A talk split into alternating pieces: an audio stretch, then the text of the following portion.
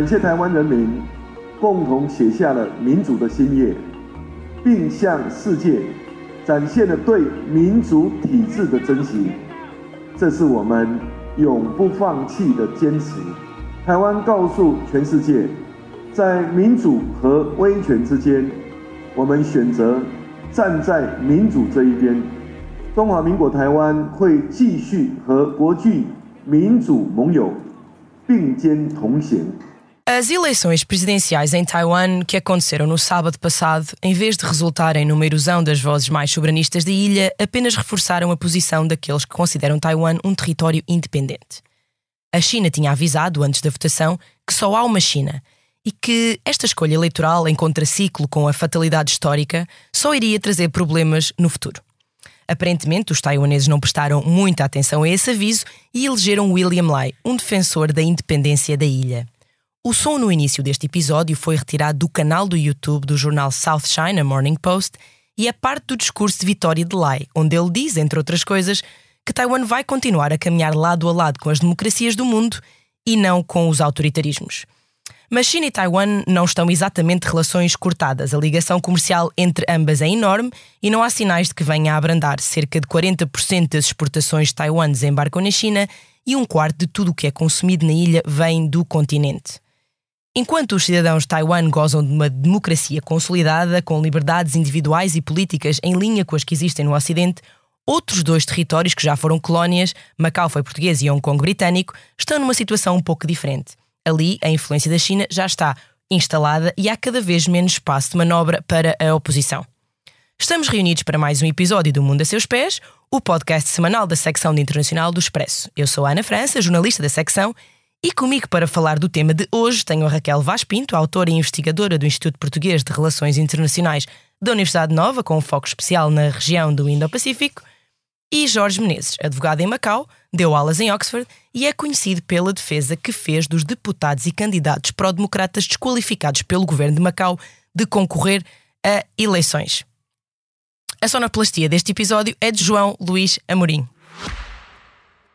Já visitou hoje o BPI Expresso Imobiliário? Agora pode calcular o valor da sua propriedade e guardar a documentação da sua casa e do recheio numa nova área pessoal única no mercado. E ainda ficar a saber quanto pode pagar por uma casa, localizá-la com uma pesquisa por polígonos e conhecer as soluções de crédito habitação BPI.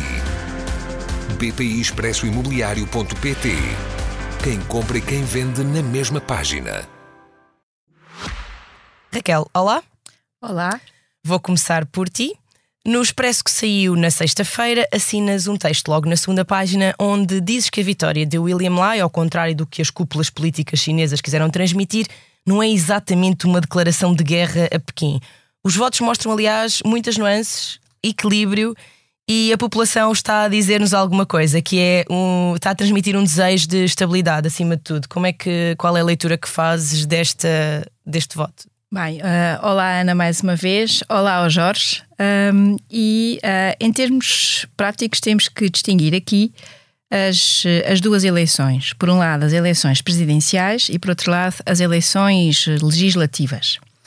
As eleições presidenciais, uh, a vitória foi do William Lai, como tu já disseste. Uh, mas esta vitória foi uma vitória comparada, por exemplo, com as duas vitórias anteriores da Tsai em Nguyen, foram do, foi uma vitória que soube a pouco, ou seja, foi cerca de 40%. E uh, para o partido do William Lai, portanto o DPP, há aqui um processo importante em termos de olhar para aquelas que foram as principais uh, dores de cabeça, os principais temas, como qualquer democracia liberal consolidada, que são as questões socioeconómicas, ou seja, preocupações que nós portugueses, de certa forma, conseguimos compreender a habitação, a, a, questão da saúde, a questão uh, das expectativas dos jovens e, portanto, esses foram os grandes temas. Nós, por razões óbvias e compreensíveis, geralmente só pensamos em Taiwan na perspectiva do conflito ou claro. da relação entre os Estados Unidos e a China.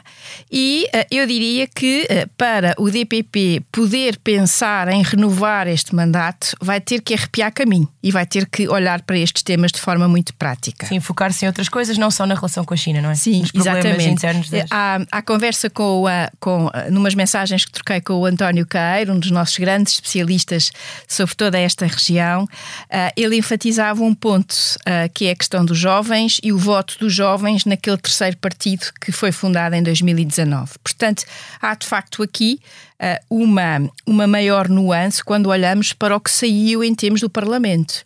Ou seja, nós temos uh, uh, o Kuomintang, portanto, o partido que perdeu as presidenciais com uh, 52 votos, temos o DPP com 51 e depois temos esse terceiro partido que tem aqui 8 votos. Eu imagino o que é que vai ser o entusiasmo, as negociações, a tentativa de atrair estes votos e depois temos dois independentes que muitos analistas consideram que são muito próximos do Kuomintang. Portanto, na prática, o que temos é uma sociedade uh, democrática, liberal, uh, consolidada, que uh, decidiu fazer uma, um equilíbrio.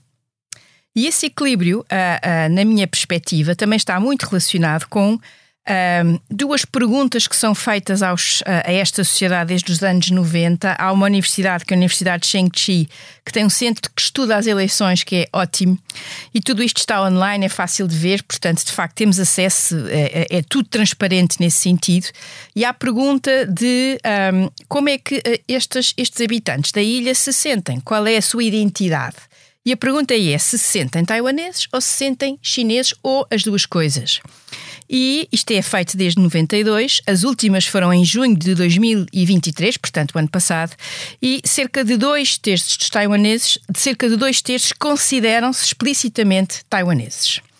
E depois um terço, cerca de um terço, consideram-se taiwaneses e chineses. E apenas 2,5% consideram-se chineses. Isto é, eu acho que isto explica bem porque é que, apesar do cansaço, que é normal, depois de oito anos no poder, uh, que um, os taiwaneses tenham dado, entre aspas, a presidência ao DPP. Por outro lado, a segunda pergunta importante, que é a pergunta sobre o futuro. Unificação, independência, o que é que fazemos aqui? E aqui eu acho que estes, estas, estas respostas da mesma altura, portanto, junho de 2023, explicam bem este Parlamento. Uh, temos 32% que dizem manter o status quo e ad eterno. Portanto, isto pode ficar assim que por nós está ótimo. 28,6% que diz mantemos como está e pensamos nisto mais tarde, de certa forma. E depois 21% que pensa em manter o status quo e preparar a independência. Ou seja, uh, e depois os valores para, para os que querem a unificação já é 1,6%, portanto, não, não, nem sequer registra nesta, nesta, nesta prática. Portanto, o que é que isto quer dizer?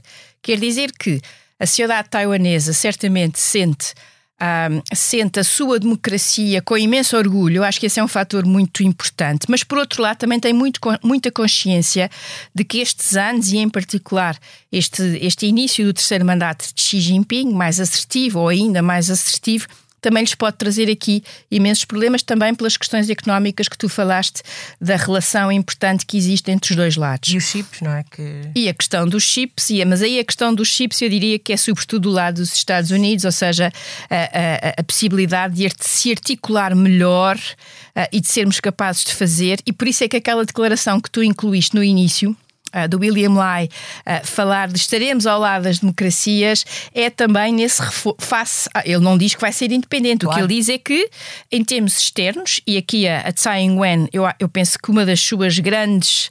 Uh, um dos seus grandes momentos foi ter escrito um artigo excelente Uh, na Foreign Affairs, que é para toda a gente ler e toda a gente perceber o que é que ela, a, quem é que ela quer chegar, dizendo que, face ao que está a acontecer no mundo, Taiwan está ali na linha da frente uh, no combate entre as democracias e as, os regimes ditatoriais. Portanto, eu penso que esta sociedade taiwanesa, depois de ter visto o que aconteceu a Hong Kong, tem plena consciência do que é que a China representa e, portanto, para já não me parece, honestamente, isto tudo pode acontecer aqui um incidente qualquer, porque as relações internacionais Sim, dos últimos vamos. anos é dor de cabeça quase todos os já meses. Já vamos para, esse, para esses Mas, portanto, eu penso que é muito mais, é uma nuance. E, sobretudo, um ponto que para nós nos passa muito ao lado. Taiwan é uma democracia, eu digo isto muitas vezes, democracia liberal plena, consolidada, e portanto, se estes partidos que aceitam uh, este regime e que participam neste regime político tão importante querem ganhar as próximas eleições, vão ter que responder às expectativas e aos problemas dos seus eleitores. E os ao problemas são estes. Ao contrário dos outros países que não têm de se preocupar com eleições. Não, não, não. não. Aliás, a palavra eleições dá logo problemas epidérmicos para muitos. Uh, Jorge, ao contrário do que a Raquel acabou de dizer, ou seja, de, de, de Taiwan ser, ser uma democracia consolidada, uh, tu vives em Macau, uh, há muito que és observador dessa realidade, que até foste analisando em várias crónicas para jornais da região e também para o Jornal Público aqui, aqui de Portugal ao longo dos anos. Uh, nas mensagens que, de preparação para este episódio, ah, partilhaste uma coisa que eu achei muito interessante. Um, dizias que já, já não és assim tão solicitado para dar a tua opinião sobre o que se passa em Macau. Um, Porquê que achas que, que isso acontece ou não acontece? Melhor dizendo, não sei um, qual é que é a tua leitura de porque é que, porque que deixaste de ser assim uh, tão solicitado para partilhar as tuas opiniões, que são, como sabemos, pró-democracia. Olá Ana e olá Raquel, muito obrigado por teres convidado. Olha, eu acho que é mais eh, um pequeno traço do novo retrato do que é Macau. Uh, Macau, de facto, uh, tornou-se uma sociedade uh, escurecida, especialmente na sequência do que aconteceu em Hong Kong. Já vinha, já vinha sendo uma sociedade que se ia perdendo aquilo que caracteriza o, o, que a Raquel estava a dizer que caracteriza Taiwan, ser uma sociedade livre e democrática, Macau, Macau nunca foi, mas depois dos incidentes de 2019 em Hong Kong, a China entrou em paranoia uh, e, e, as pessoas de Macau que são subservientes à China, não têm, não têm uh, autonomia nem, nem pessoal nem política, um, tornaram-se mais papistas que o Papa e, e portanto, criou-se um clima em Macau de medo que afetou a liberdade de imprensa em Macau através de fenómenos de autocensura e também, se necessário, censura imposta, mas essencialmente de autocensura, e isso refletiu-se em várias dimensões. Uma, deste exemplo do meu caso, que, se, que eu estenderia mais duas ou três pessoas que tinham, que reuniam as circunstâncias pessoais e fáticas, profissionais, digamos assim, para poderem falar em Macau. Macau é uma cidade muito pequena e o poder político e económico são praticamente um e o mesmo. E, portanto, quem arranja problemas com um, arranja problemas para a vida. E, portanto, poucas pessoas poderiam falar. Preciso ser justo também e perceber porque é que muitos não poderiam. Mas o que aconteceu foi, não foi propriamente dizer que agora sou menos solicitado. Deixei de ser solicitado de todo. Há seis meses que ninguém me contacta nos últimos quatro anos terei sido contactado três ou quatro vezes, enquanto no passado era contactado, se eu disser, uma ou duas vezes por semana, não estou a exagerar. Uh, e, e, portanto, houve aqui uma, uma, mudança completa de paradigma, quer na televisão, quer na rádio, quer na imprensa escrita. Isso nota-se, por exemplo, uh, uh, também noutros fenómenos. Isto é, isto é uma mera expressão do, do novo Macau. nas redes sociais, um dia já não há, hoje em dia já não há debates. Antes havia debates acérrimos nas redes sociais sobre, por exemplo, o que estava a acontecer em Hong Kong, e as pessoas exprimiam-se com, com, com, muita, com muita intensidade, por vezes até, manifestando opiniões contra e a favor da China, contra e a favor de, Hong Kong, do que estava a passar em Hong Kong. Isso morreu, e designadamente sobre estas eleições de Taiwan. Em Macau não passaria na cabeça de ninguém vir celebrar, por exemplo, a vitória do William Lai. Basta dizer que, por exemplo, dos cinco jornais em, em, língua não chinesa, em língua inglesa e portuguesa, só um, o Macau Daily Times, é que teve manchete sobre a, a, eleição de Taiwan. Os outros não. De resto, houve um, hoje Macau, que tinha nota de rodapé em que o título era China, vitórias e derrotas, ou o que venceu e o que perdeu. Não era a China, não era Taiwan. Portanto, isto é um sinal de um apagamento daquilo que era uma sociedade relativamente livre e que, e foi deixando de ser. Hoje em dia, é preciso perceber que foi aprovada a Lei de Segurança Nacional em Macau, uma nova lei de segurança nacional em Macau, em maio de 2023, na sequência da que foi aprovada em Hong Kong, creio que em 2020. Em Hong Kong, sim. E, e, que tornou e criou um clima justificado de medo, porque a crítica hoje em dia é polida com, com muitos anos de prisão, podem ser, podem ser 5, podem ser 10, podem ser 15. Quem disser que, que o Xi Jinping é um ditador, como ele é, pode ser preso uh, por violar a lei de segurança nacional. Quem disser que a China é uma autocracia, como é, pode, ser, eh, pode ter um processo de crime por violação da Lei de Segurança Nacional e, e, o mesmo acontecerá a quem criticar. Talvez até coisas menos graves que essa, não é? Até coisas menos graves que essa, claro. E, portanto, eh, há, há um clima justificado de medo e as pessoas não existem para, para, para, para ser heróis, as pessoas existem para fazer uma vida normal, claro. que afeta não claro. só a liberdade política, como afeta o dia a dia. Afeta as pessoas que são convidadas para falar em Macau, para apresentar livros, os livros que são escritos, as pessoas são entrevistadas e, portanto, afeta a própria sociedade civil Uh, e por isso, quando a Raquel estava a falar daquilo que Taiwan, Taiwan é e da sua identidade, que é uma coisa muito interessante, uh, uh, tem muito mais a ver do que a política, e isso nota-se em Macau e em Hong Kong, de maneiras diferentes, naturalmente. Uh, depois eu, a pergunta que já, que já respondeste, a minha a pergunta a seguir era se as pessoas por aí falaram dos resultados das eleições, se houve alguma, algum entusiasmo com isso, se os jornais analisaram a vitória do William Lai, mas acabaste por, por nos explicar que, que não. Falou-se, ou seja, que não houve, não houve um grande interesse. A televisão, por exemplo, foi, foi, cobriu as eleições, as sondagens, os discursos, um, dependendo também de quem é o pivô, dependendo também de quem é que está a, a escrever os artigos, não, não, houve, não foi apagado. Agora, a imprensa em língua chinesa, como se sabe, eh, não tem, tirando um, caso em Macau, não tem, não tem eh, credibilidade, é completamente preconceituosa eh, para o Pequim. Em Hong Kong é uma coisa similar. Especialmente desde que o jornal, o Apple Daily do Jimmy Lai, que está a ser, sim, está preso, sim, está a ser sim, julgado, Foi, foi encerrado. Ainda que, que em é Hong verdade. Kong ainda haja sinais fortes do que foi uma sociedade civil, do que foi uma sociedade livre, do que foi um Estado de Direito com tribunais independentes, de uma forma que Macau nunca foi, também se nota uh, uh, em Hong Kong, uh, também, se, também há sinais exatamente de, de, uma escuridão acrescida. E, e, portanto, e isto revela também, releva também para o que se passa para, para Taiwan, porque, como sabemos, o Deng Xiaoping criou este conceito muito interessante, um país, dois sistemas, uma experiência social em que haveria Estado de Direito sem haver democracia, eh, que falhou ao fim de, digamos, 19 anos, e que a ideia era atrair, eh, persuadir Taiwan eh, a aderir a este sistema, e foi um falhanço tão retumbante que, que, não atrai nada a Taiwan, e, e pelo contrário, e, e, devo dizer que, enfim, para quem não esteja muito dentro do, do, do, que era Macau e Hong Kong, dentro deste princípio, Macau e Hong Kong se a sua Constituição e os tratados entre a China e Portugal e o Reino Unido fossem cumpridos, tinha maior autonomia em relação à China em quase tudo do que Portugal, por exemplo, tem em relação à União Europeia. Não, não há recursos para tribunais da China, não há nenhuma lei da China que se aplique a Macau, não há transferências orçamentais.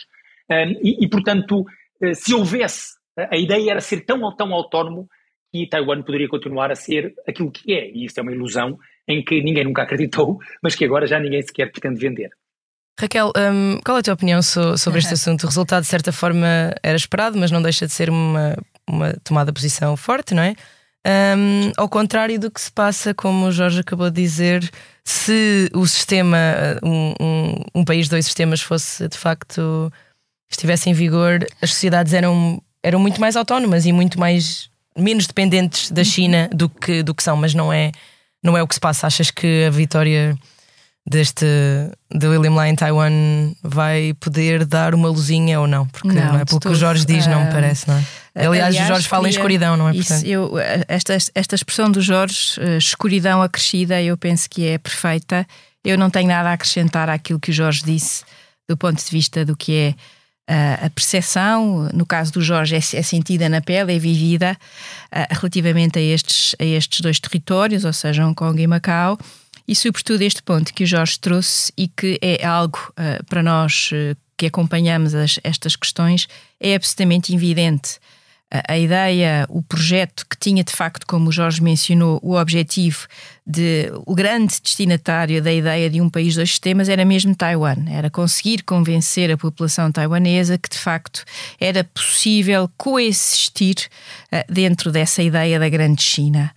Uh, e um, essa ideia, esse conceito foi morto e enterrado. Uh, sobretudo, eu penso que, entre aspas, a machadada final foi em 2019. Nós, aliás, estávamos a seguir uh, as manifestações, os estudantes, um conjunto de pessoas nas ruas. Depois veio a pandemia e todos nós, por razões óbvias, passámos a estar centrados e ter outro tipo de preocupações. Portanto, eu penso que não, não. Eh, aqui estou para lá de cética, uh, uh, infelizmente, e digo isto mesmo, infelizmente, uh, porque como o Jorge também destacou e muito bem, nós estamos a falar de pessoas um, cuja tomada de posição, e muitas vezes nem sequer é preciso fazer a tomada de posição, é pura e simplesmente não fazer um elogio ou não dizer que sim, está calado. Ou seja, não, não tomar uma posição é em si mesmo um ato de dissidência porque não estamos a, a alinhar, não estamos a reiterar a propaganda e, e, as mensagens de uma ditadura como é, neste caso, a China e em particular com este segundo, terceiro mandato de Xi Jinping. E um, o, o, Jorge falou num caso que é um caso absolutamente crítico e, e paradigmático, Jimmy Lai. Um, uh, eu tenho acompanhado, na medida do possível, este alegado, com aspas, julgamento e é, é, é para lá de vergonhoso, porque mostra como uh, o Estado de Direito, o rule of law, para dizer a expressão em inglês, já pura e simplesmente não existe em Hong Kong. E essa era, uh, Hong Kong não era uma sociedade democrática no sentido uh, pleno, mas um aspecto que distinguia claramente Hong Kong era ter um Estado de Direito. E hoje em dia isso já não se verifica e, portanto, se seguimos e, e, e penamos e, e, sofremos com o que acontece a outros dissidentes uh, pelo mundo fora, o pobre do Alexei Navalny e tantos outros, também não podemos deixar esquecer e não podemos não prestar atenção a uma figura que foi tão importante para a democracia e para a sociedade civil em Hong Kong como é Jimmy Lai. Agora eh, que falaste em propaganda, e a minha próxima pergunta é precisamente sobre isso, na terça-feira passada, Xi Jinping fez publicar eh, na revista Qinxi, que faz parte do portfólio de meios de comunicação do Comitê Central do Partido Comunista Chinês, um artigo onde admite que é preciso ganhar o coração dos cidadãos de Hong Kong, Macau e Taiwan. E isto será feito, diz Xi, através do desenvolvimento de forças patrióticas, estou a citar, para fomentar nas pessoas um sentimento de pertença nacional, estou a citar. Jorge, sei que também já respondeste um bocadinho a isso, mas se nos puderes dar alguns exemplos, como é, em que é que se vê essa mudança uh, em Macau, essa aposta mais clara nesta propaganda patriótica como uma ferramenta para criar um sentimento comum que abranja não só a China, mas também Hong Kong e Macau e ainda mais Taiwan e até as comunidades chinesas residentes no exterior na diáspora. Em que, em que aspectos da vida normal notas isso? Nas escolas, há cartazes, na rua? Como é que um, há um currículo novo? Há, como, é que, como é que essa, essa propaganda está a entrar nas vidas das pessoas de Macau? Olha, é transversal, é transversal. Mas antes deixa-me só fazer um comentário a propósito do que, a, do que a Raquel estava a dizer. Vou contar em dois minutos um bocadinho a minha experiência. Eu fui advogado de 15 deputados que foram desqualificados, de 15 candidatos a deputados à Assembleia Legislativa, ao Parlamento de Macau, que foram desqualificados eh, por não serem patriotas, que vem exatamente em encontro com a tua pergunta. E, portanto, tive acesso aos processos. Fui advogado dos 15, mas um advogado em Macau aceitou representá-los. E, portanto, tive 15 clientes, foram todos para o bono. Um, mas uma coisa, os, os, recursos, o processo, a Comissão Eleitoral uh, desqualificou-os e depois já tínhamos 24 horas para reclamar, 40 horas para recorrer. Uh, um, um, processo completamente ridículo. Chamar-lhe aquilo processo uh, era ridículo. E depois uh, interpunha-se recurso diretamente para o Tribunal de Última Instância envolvia questões constitucionais complexas, etc. O Pacto Internacional de Direitos Civis e Políticos, a lei básica, que é a nossa Constituição. Mas a coisa engraçada é, portanto, todo esse recurso era uma, uma patetice, enfim, era, era uma, um processo de luta, digamos assim, nada mais. Mas teve uma coisa engraçada, que eles não são normalmente muito quem é subserviente normalmente não, não é muito inteligente, não exercita a inteligência. E esqueceram-se que, nessa altura, eu teria acesso às provas. As provas que eles não eram patriotas. E era uma beleza. Eu vi os processos dos 15 deputados e era desde idas a conferências a Taiwan, visitas a universidades, um, idas a Hong Kong aos protestos de 2019, onde eu, por exemplo, também estive, as manifestações em Tiananmen aprovadas pelo governo de Macau, pelas autoridades de Macau, durante anos a fio, uh, desde sempre, uh, fotografados nas, nas, nas, manifestações de Tiananmen. Um, reuniões com pessoas estrangeiras, simplesmente, viagens aos Estados Unidos, era um conjunto de provas que em tribunal nenhum decente sequer serviria como meio de prova e mostrava o quê? Mostrava que as pessoas andavam a ser seguidas em todo o lado onde, onde, onde, para onde iam uh, e, e, mostravam que havia comunicações entre agentes de várias uh, regiões diferentes e mostrava que não tinham nada, que não tinham prova nenhuma. Bem, isto aqui uh, e, e, portanto o julgamento de Jimmy é, é, é, um bocadinho mais expressão desta incompetência, porque como digo, quando as pessoas têm, quando são, quando as pessoas são, são autoritárias, quando há uma autocracia e quando há subserviência, não é preciso, não é preciso ser-se competente. E eles, portanto, claro, não é preciso provas exato. assim tão contundentes, não é? Não, não interessa. Agora não alteraram a lei. E agora já não há recurso para o Tribunal de Última Instância. Agora podem desqualificar e já não há recurso, que é mais simples. Não vá um advogado ver a prova e andarmos todos a rir com a patetice que ele foi. Mas contra o patriotismo, de facto, é um elemento importante porque é, é, é, um, é, um, é um instrumento político que a China está a usar muito eficientemente, mas de uma forma manipuladora, através da destruição do conceito. Eh, o, conceito de patriotismo é um conceito controverso, que era o que significa ser eh, patriota, o que é que é isso, ser patriota, que é uma questão conceptual, que era a questão valorativa de ser bom ou mau, ser-se patriota ou não ser patriota. São duas questões que são controversas. Mas nós sabemos que o, o conceito de patriotismo tem a ver com um vínculo de identidade a um país, ou a um povo, a uma nação, e com um sentimento de pertença, que era a história, que era o presente. Não tem a ver com subserviência a um partido político, o Partido Comunista Chinês, não tem a ver com uma identidade ideológica, se é que se possa dizer que a China tem uma ideologia hoje em dia, é, é simplesmente mais uma autocracia, sem nada de mágico, é, e que no fundo é, é simplesmente uma subserviência a quem está no poder. E portanto o conceito de patriotismo, a, a, a distorção conceptual que está a ser feita, mas com muita inteligência pela China, é o de fingir que há aqui uma coisa positiva do conceito de patriotismo, que nada mais é do que subserviência ao partido e às políticas. E isso serve não só como uma arma política, como um conceito jurídico.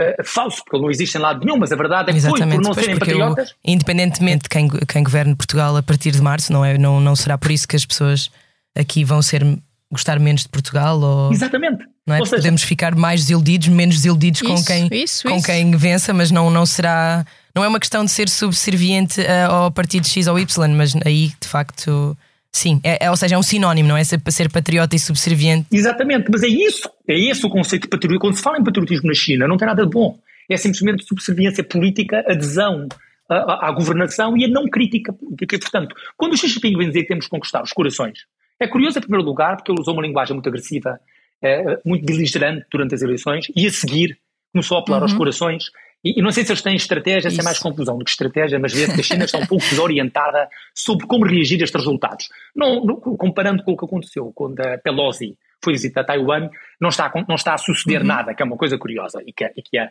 e que a Raquel saberá certamente interpretar melhor do que eu este, esta distinção de comportamentos da China antes e depois das eleições. Mas, de facto, o que nós vimos é que eles usam o patriotismo como um conceito, uma arma de direito para desqualificar candidatos a deputados e estão a usar isso quer na China, para, para, para, criar adesão política e, e, seguidismo político, quer em relação a Macau e, e, e, Hong Kong, em Taiwan, enfim, não, não, não, não, sucede pelas estatísticas que a Raquel deu aqui no início do programa, uh, vê-se bem como uhum. essa tentativa seria totalmente frustrada, mas mesmo com as comunidades chinesas internacionais. E isto revela que o conceito de patriotismo tem ainda um outro elemento adicional, que é uma espécie de um elemento étnico. Ser patriota é ser chinês, ou ser-se da, da, da, da etnia Han por exemplo, se falarmos no Brasil e nos Estados Unidos, com todas as tensões eh, rácicas, etc., que têm, ser-se patriota, quem for patriota para apoiar o Brasil eh, no Mundial de Futebol, por exemplo, não tem a ver com o elemento étnico. E, portanto, e isto é perigoso. Eh, como claro. sabemos, é perigoso. E, portanto, claro. este conceito de patriotismo é um falso conceito, é uma manifestação uh, uh, conceptual que é verde por fora, vermelha por dentro. Uma melancia. São os longos, os longos braços, os longos braços do é Estado mesmo, chinês no, é no, resto do mundo. Exatamente. Raquel quer responder ao Jorge porque é que a China não respondeu a estas eleições ainda, pelos vistos, com, como nos últimos anos. Temos visto os navios aproximam-se, depois nos aproximam, depois há uh, exercícios militares. Não tem, nesta semana que quase passou, já, já passou, não tem, não tem havido assim uma grande resposta? Ainda estamos à espera disso? Uh, eu, eh, bem, enfim, uh, de facto, tentar compreender uh, a estratégia ou a falta dela de Xi Jinping para este, para este tema é difícil, mas a tomada, eu, eu, diria que para já não houve esta reação. Eu penso que Beijing ainda está a tentar digerir todas estas e está a tentar perceber, sobretudo com o Kuomintang, o que é que falhou, não é? E tentar compreender e tentar também perceber como é que vai eh, daqui para a frente eh, fazer a gestão, sobretudo no Parlamento, ou seja, é, porque este, mesmo este Kuomintang de hoje é muito diferente do claro. Kuomintang de há, de há uns anos. E portanto também houve aqui uma certa evolução no sentido de ir ao encontro daquilo que é hoje a sociedade taiwanesa, mas Uh, eu, uh, eu apostaria mais, para já não, até porque uh, um, estamos neste momento numa fase muito complicada a nível internacional e a Coreia do Norte também tem estado a dar uns ares da sua graça que eu a mim sinceramente também me preocupa muito, mas sobretudo a, a, tomada de posse é dia 20 de maio. Eu até lá é muito tempo e, e, e a China vai ter muito tempo para manter esta campanha fortíssima de desinformação, de fake news, de fazer esta dicotomia guerra-paz, paz-guerra. Dito isto, também me parece que um, há aqui uh, um certo. Há também uma consciência por parte da China de que este ano, em particular, há eleições nos Estados Unidos. Se é verdade que também há uma rivalidade sistémica assumida entre os dois países.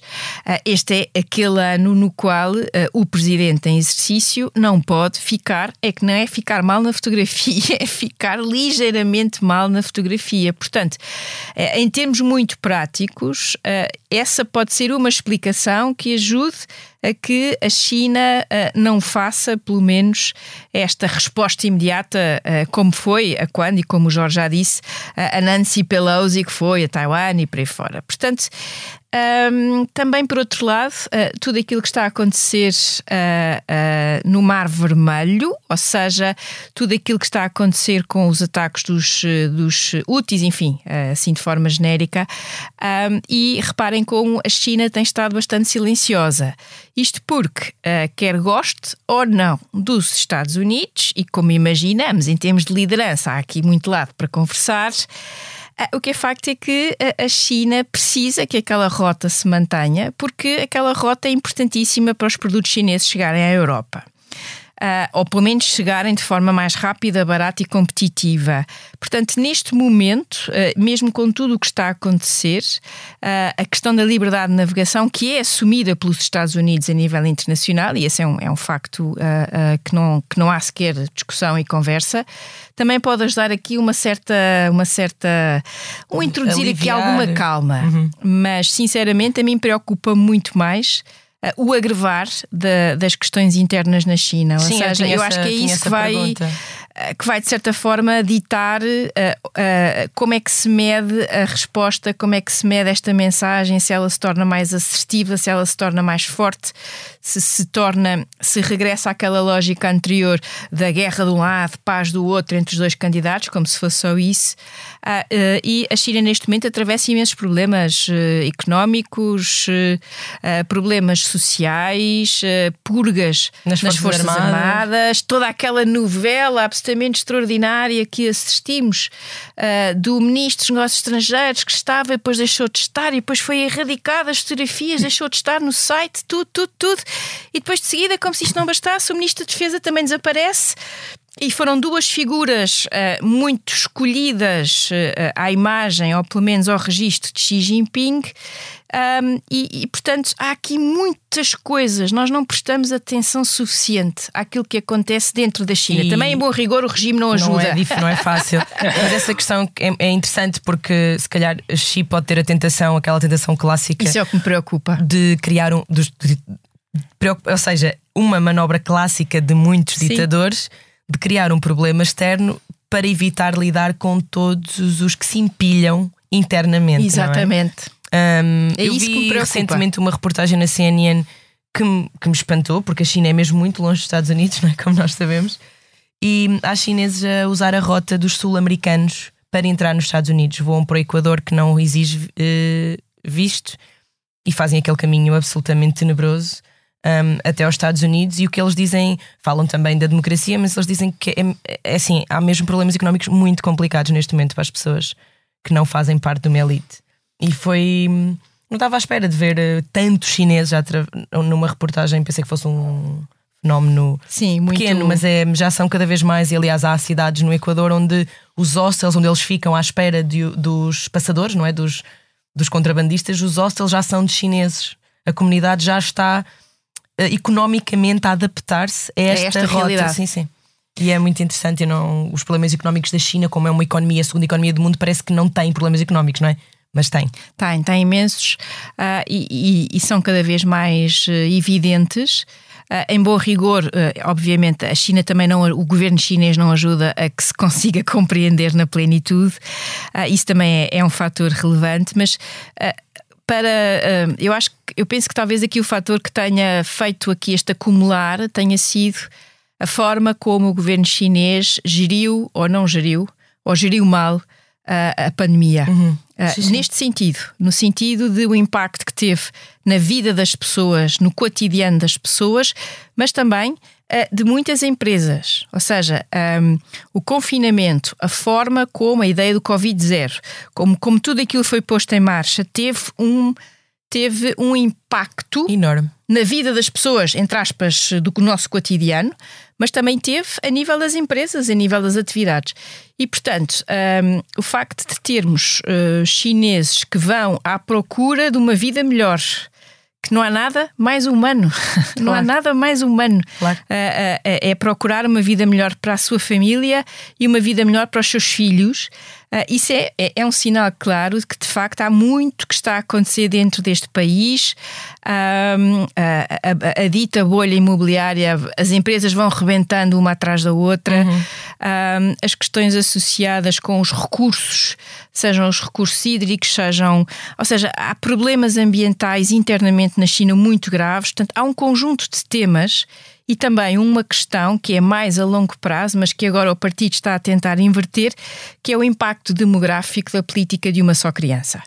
Um, e uh, para, para os nossos ouvintes terem um bocadinho a ideia, uh, há aqui uma tentativa agora, quase, lá está, um bocadinho como estas palavras: é preciso ganhar o coração e um sentimento de pertença nacional e, e todas estas do patriotismo.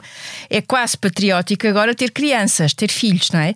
E portanto, os casais casam Agora, portanto, era uma criança e agora já vamos nas três. Mas, curiosamente, as famílias chinesas não estão a aderir muito a esta ideia, porque uh, têm sobre os seus ombros os, uh, uh, os pais, o tentar dar uma boa reforma, uma boa vida aos pais e muitas vezes aos seus avós. Portanto, estas crianças são, em termos de expectativas, é brutal o que está nos ombros destas crianças, ou destas pessoas, e destes estudantes, jovens adultos, jovens adultos claro. e por aí fora, onde, aliás, uma das estatísticas mais interessantes, a estatística relativamente ao desemprego jovem, deixou de ser publicada, porque já ia em cerca de um quinto, um quarto, já não me recordo o número exato, eh, mas era isso. Portanto, eh, esse ao menos as coisas são, são, resolvidas de uma forma rápida e eficaz. Não é, se pode dizer que não são. Tiras da fotografia, tiras já da fotografia, existe. mas isso não é resolver o problema, não é?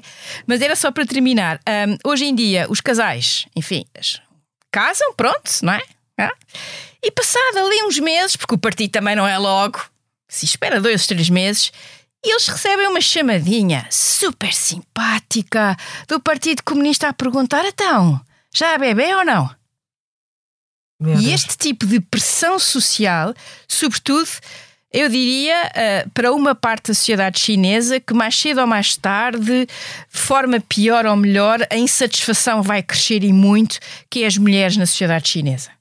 Ah, ah, ou seja, ah, as, as, mulheres que queiram fazer uma carreira profissional, as mulheres que não querem casar, as mulheres que não querem ter filhos, vão ser socialmente ou politicamente ou do ponto de vista do partido, porque aqui é um bocadinho a mesma um coisa, muito, muito coagidas. Uhum.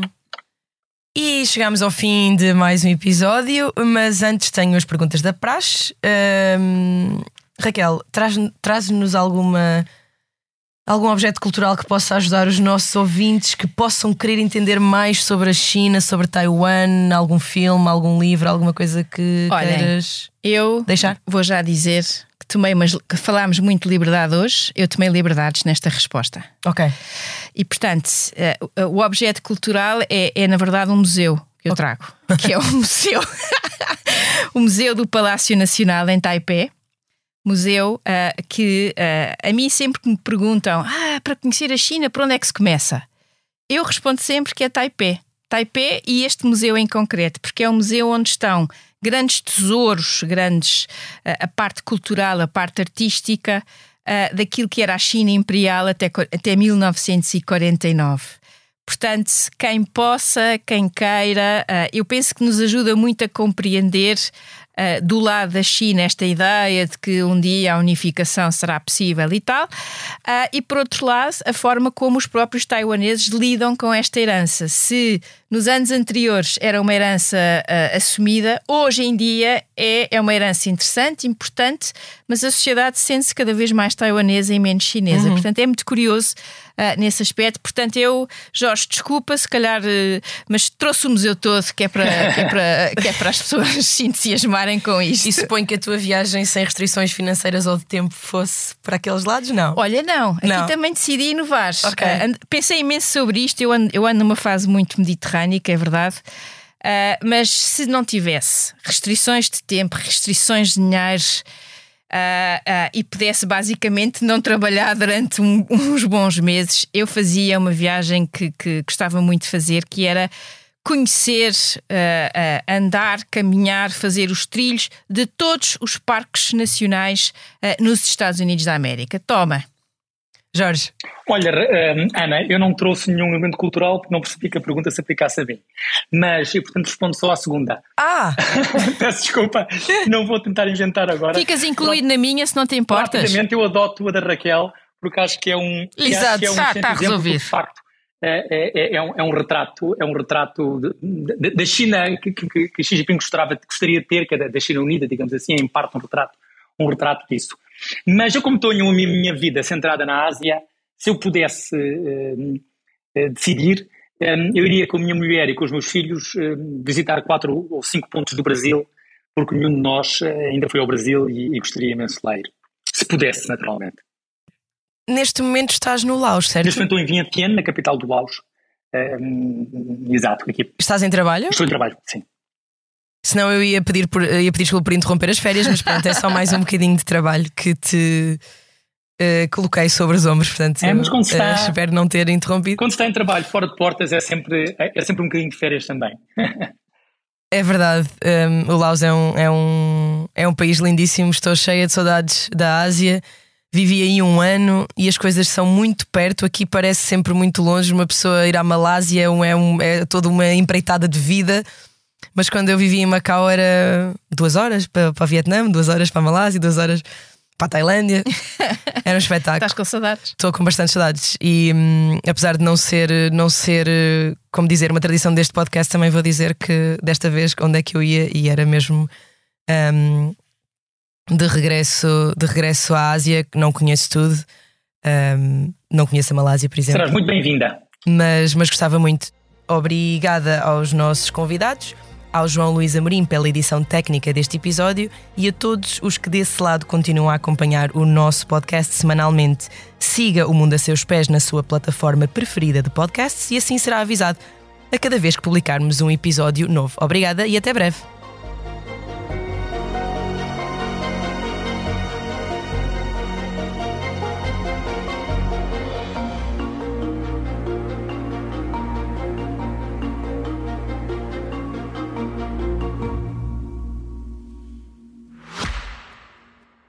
Já visitou hoje o BPI Expresso Imobiliário?